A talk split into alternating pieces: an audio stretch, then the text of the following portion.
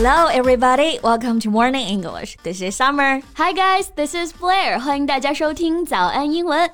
节目开始之前呢，先说一个小福利。每周三我们都会给粉丝免费送纸质版的英文原版书、英文原版杂志和早安周边。微信搜索“早安英文”，私信回复“抽奖”两个字，就可以参与我们的抽奖福利啦。这些奖品啊，都是我们为大家精心挑选的，是非常适合学习英语的材料，而且你花钱也很难买到。坚持读完一本原版书、杂志，或者用好我们的周边，你的英语水平一定会再上一个台阶的。快去公众号抽奖吧，祝大家好运 ！Summer, I am this close to going bananas. Okay, okay, calm down. So what's the deal? 都怪我朋友给我发什么羊了个羊的链接啊！我本想睡前就玩一下，哎，劳逸结合，谁知退出已是天亮了。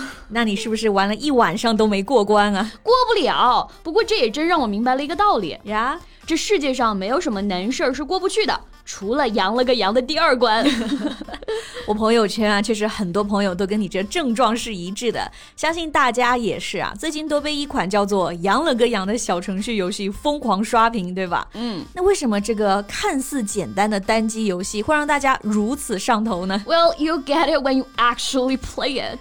I strongly doubt it. So how about we talk more about it in today's show? OK，今天就来跟大家聊一聊这个火爆全网的“羊了个羊”啊，大家呢顺便可以学习一些地道的表达。嗯， 今天的内容啊也都为大家整理好了文字版的笔记，欢迎大家到微信搜索“早安英文”，私信回复“加油”两个字来领取我们的文字版笔记。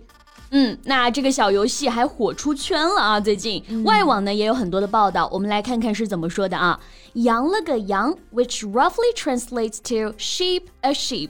is a new match tile style game available on WeChat's mini program and has risen to be a national online sensation in the past few days. Yeah. 我刚刚觉得重点就是这个名字的翻译啊，蛮有意思的。羊了个羊，sheep a sheep，对，doesn't make any sense，but it does sound right。然后呢，它是一款 match tile style game。 玩过的同学都知道啊，它是一款类似消消乐的游戏。嗯，然后刚刚这个词组里的 tile 就是指那一张张的牌。对，那我们的国粹麻将啊，里面的麻将牌也可以用这个词来表达 tile。对。那这样一款消消乐游戏呢，却变成了一个 online sensation。Sensation, S E N S A T I O N, very great surprise, excitement, or interest among a lot of people. The person or the thing that causes the surprise. 对，sensation 就表示轰动，引起轰动的人或者事物。像一个东西啊，或者一个人突然爆火了，引起轰动了，那我们呢就可以用这个词来表达。对。OK，那贝贝，你觉得啊，这个游戏最让你欲罢不能的点是什么？Well, as they advertised, no more than 0.1% of players can get through all levels. Mm-hmm. 就他们这个页面上提示啊，只有百分之零点一的玩家能通关。诶，那我不得证明自己是这百分之零点一吗？哦，所以是拿捏了大部分人的心理，对吧？嗯，而且他还搞了个各省市排行，对吧？Yeah, the game creates a strong sense of belonging by categorizing gamers based on the provinces they're from, incentivizing individuals to win and bring honor to their regions. 对，我觉得这一点就非常的鸡贼呀。嗯，这个游戏呢，把各位小羊们按城市划分。嗯，你是北京的，我是湖南的，他是山东的，然后还会显示各个省份的排名。Exactly。哎，那我这集体荣誉感不就上来了吗？啊、嗯、，a strong sense of belonging 表示这种归属感、荣誉感。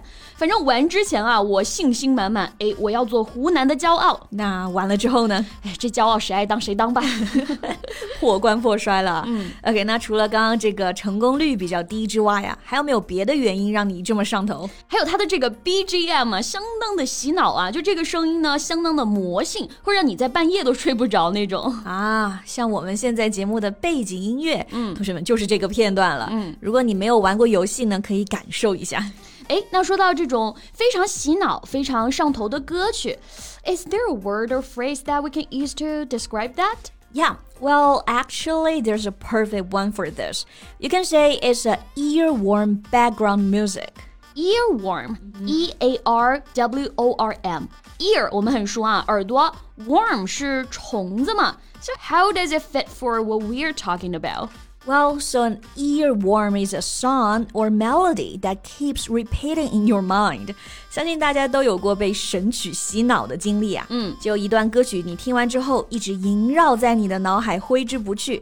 你时不时还得哼两句。Okay, I'm pretty sure you're talking about me right now. 对，就是说你每次呢那么两句歌，你能哼个一天。嗯，那这种很洗脑、很魔性的歌呢，就可以叫做 earworm. Okay, so here's an example.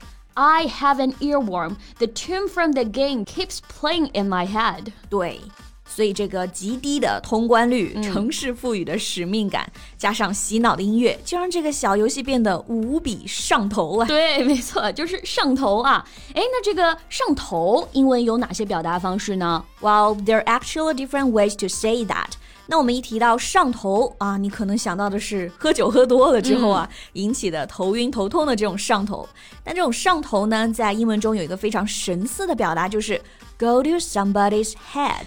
Go to somebody's head，去到某人的头那儿了啊，确实是很形象。那在这里呢，它是指酒精冲到人的头里去了。If alcohol goes to your head, it makes you feel slightly drunk. Right. So, for example, that wine is strong. It goes straight to your head. 这酒劲可大了，直接上头。嗯，那其实我们说的这种上头啊，是那个冲昏了头脑，疯狂的迷恋上不能自拔的那种上头，嗯、对不对？就是哇，太上头了，太上头了。诶，那这种要怎么来表达呢？Well, in this case, we can use this one: obsess. Be obsessed with somebody or something. Yeah, it means to completely fill your mind so that you cannot think of anything else in a way that is not normal. 就是我们刚刚说的那个意思啊，被冲昏了头脑，疯狂的迷恋上了，完全不能自拔了。对，那现在大家都，尤其是贝贝，都迷上了这个游戏。那英文就可以说 We're all obsessed with this game。不行，我不能自拔，我不玩了。你拉倒吧，过不了五分钟，你又得给我发链接了。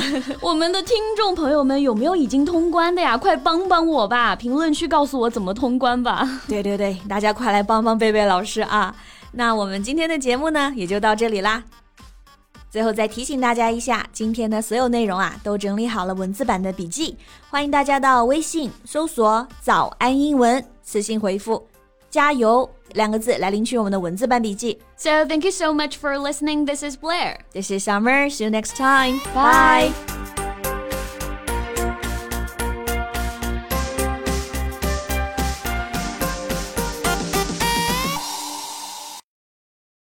This podcast is from Morning English.